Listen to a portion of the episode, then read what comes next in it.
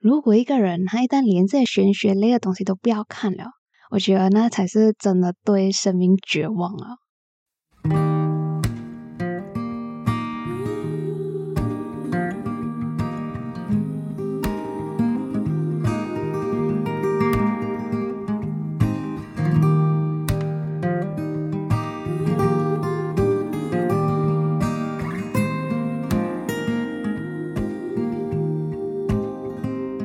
继续上一集聊到的，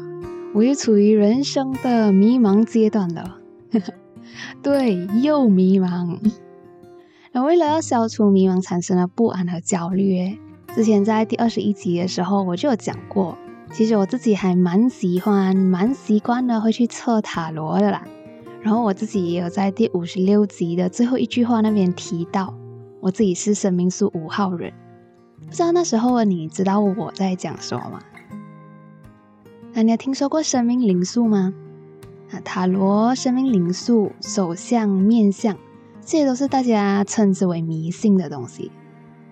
可是对于这些迷信的行为，其实我还是觉得蛮庆幸的，因为会看这一类玄学东西的人，就证明至少他是对自己的生命还是有点期盼的吧。虽然他可能现在没有过得特别好，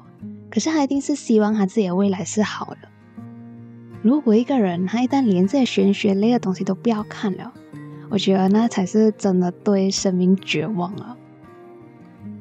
而我自己通过这些看塔罗啊、看生命灵数啊这样子的看似迷信的行为，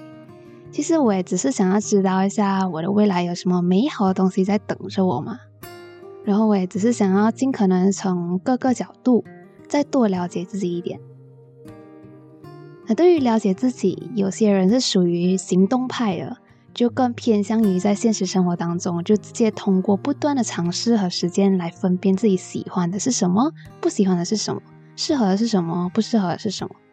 可是我是很明显是属于他的对立面，是属于分析派的那一批人。就我更倾向于先了解一下自己是一个怎样的人，然后再根据我对我自己的这些了解，在现实生活当中做尝试。可是这个也可能是因为我个人体力比脑力弱的关系啦。那如果你是分析派的话，要从内了解自己，观察生活当中的自己是一点，然后各种性格测试啊、技能测试、职业测试、价值观测试，我其实也做了不少，然后觉得可能会有帮助的书我也看了不少。可是我必须承认的一点是。这些传统意义上了解自己的方法，其实他们消耗的时间和精神成本确实是蛮高的。如果哈你又想要了解自己，你又没有太多的成本可以消耗的话，其实还是有先成、低成本甚至更古老的方法可以去用啊。这个也是今天这次要和你聊的话题，也是我个人觉得蛮有趣的主题啊，它叫玄学。那在大学的时候呢，猜猜就有一班很神奇的朋友，我们聚在一起，一直都在聊一些奇奇怪怪、神神秘秘的话题。然后最近见到面的时候，我们就一路从我化疗副作用聊到超能力，聊到什么怪力乱神呐，然后再聊到面相、生命灵数这一类的玄学。然后很搞笑的是，那一晚和我一起在聊玄学的和。我在大学第一堂课就被老师教育不要去相信玄学的，是同一批人。而在我们这一群五个人里面呢，就还真的是那么巧，有一个朋友就真的是对玄学方面是有研究的。然后那一晚我们就聊着聊着天，这个对玄学有研究的朋友竟然就开始替我们看我们的生命灵数和面相啊 啊，interesting。可是我很没有胆的啦。我只想要听到好的，然后对于不好的，我听了会怕。就好像老高最近有一篇关于手相的 video，其实我大概看之前，我还是有点犹豫，有点担心啊，就怕我自己会对应到什么不好的手相。不过好的是老高还是真的是很贴心，就整篇 video 都在讲好的手相而已。所以，那么没有胆的我，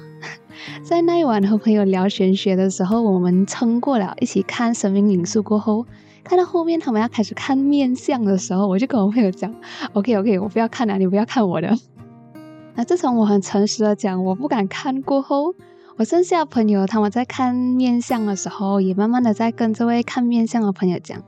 啊，你好好讲啊，你 feel 的啊，那果然人以群分嘛，我们都一样怂了。那在看玄学方面的讯息的时候，如果我们是专门找认识的人，比如我上面讲到的这个我们会看面相的朋友，可能我们还可以威胁一下他去 filter 一下他要讲的讯息。或者是我们找那种大师一对一咨询的话，那这些大师也可以贴心的针对我们的情况去讲符合我们的讯息。可是今天我们都讲，我们要聊的是现成的、低成本的了解自己的方式了。连这种人力和金钱成本都要省的话，啊，我们就只能从网上拿现成的讯息啊。那网上现成的玄学的讯息，就好像那种。你打你的生日日期，你就可以拿到一系列关于你生命灵数的资料了。然后我真的觉得这个东西很好用，也很好做参考。那通常我在看这些现成的讯息的时候，我都会特别去注意那些能够引起我情绪波动的关键字，比如他讲我喜欢变动，比如他讲我容易被启发啊，看到这些字哦，这些关键词，这些形容词。我就会很激动的讲说啊，这是我，这是我的这种这种心情，我会特别去关注这些词，因为我知道这些词很有可能就是我对我自己理想样子的标签。那如果要把玄学纳入其中一个我们用来了解自己的管道，然后又要是现成又是低成本的，只能从网上看了。那从网上看的这些 general information 呢，对我这种很怂的人来讲，又不一定是最好的，因为。他们网上的一定会是来管你那么多，什么都给你看的啦，好的坏的都给你看了。可是我就是没有胆，我就是怂，我不敢看到不好的事情，怎么办？啊，这时候我就觉得我们就可能需要一点 filter 啊这样子的东西，就好像 browser 里面我们有那个 block ad 的 extension 啊，我们需要这样子的 extension 的加持啊。看回这集的标题，我有提到面对玄学。无往不利的心态，哎，其实也不是什么专业建议啊，就是作为业余爱好者，就看多了这些玄学类的东西，我自己生成的一些心得，这里和你分享一下。所以我们在网上分析自己玄学资料里面，如果看到他们有 mention 不好的事情，怎么办嘞？这时候就要讲到老高的另一篇 video，还是关于诅咒的。老高在那个 video 里面就讲到。其实诅咒它背后的运作逻辑就是，你这个咒语要被对方收到，然后对方要接受它，这个咒语才会运作的。像我觉得面对玄学，可能我们也可以套用这个逻辑，在玄学资料上面看到自己喜欢的是自己理想的东西，我们就主动的去选择接收，去选择接受，然后持续的在生活上向它靠拢。而如果我们在自己笼统的玄学分析里面有看到讲到不好的东西，或者是自己不喜欢的东西，其实我有两招，就是感恩和尽人事。就拿生命灵数或者是八字玄学之类这样子的东西来讲，他讲的全部分析呢，都是照着我们的生日日期，然后告诉我们什么事情发生的几率更高而已。可是，可是。这些事情还没有发生，也可能不会发生。所以在看到事情里面有自己排斥的事情的时候，我就会跟我自己讲：我要感恩，我要感恩，我要感恩这些坏的事情还没有发生，去感恩讲说这些坏的事情未必会发生。这一点真的很重要，也很有效。除了对还没有发生的坏事情、可能不会发生的坏事情要保持感恩的那种心态之外，撇开那些不在我们控制范围之内、那些受大环境影响的东西不要讲。如果玄学里面讲到坏事情、坏的标签，像什么他讲你是一个口出狂言的人啊，讲你是一个固执的人，讲你没有耐性之类，不像是特别好的标签的话，关于我们这些行为态度方面，这个不好的东西就更好办了。因为这些行为态度方面的东西是完全我们可以自己控制的，所以不要让这些标签成真的话，我们就是拿这些标签去反向的修炼自己，去尽人事，去克制自己的行为举止和态度，就这样子而已。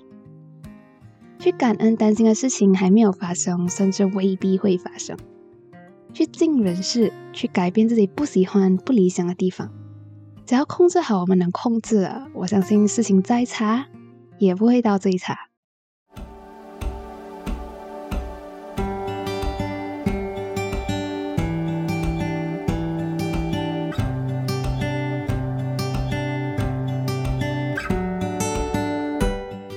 在大学心理学的第一堂课，老师就让我们知道什么是迷信，什么是玄学，叫我们不要信这些东西的时候，那时候我听着也觉得非常有道理，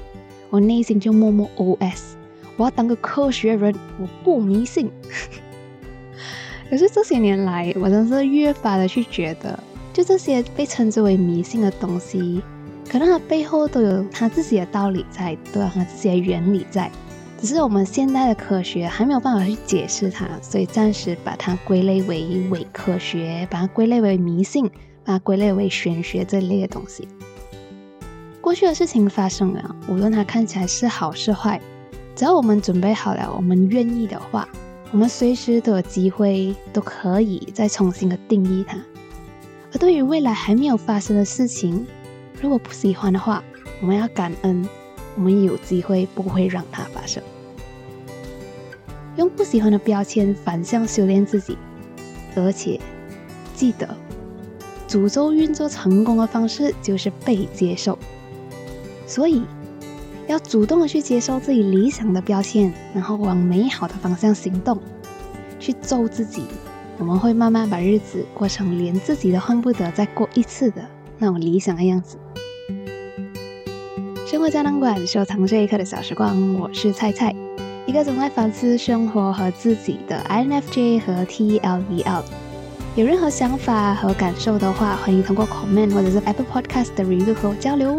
那喜欢这期内容，也想要支持菜菜经营生活胶囊馆的话，一趟买杯奶茶呗。祝你生活愉快，我们下回再聊。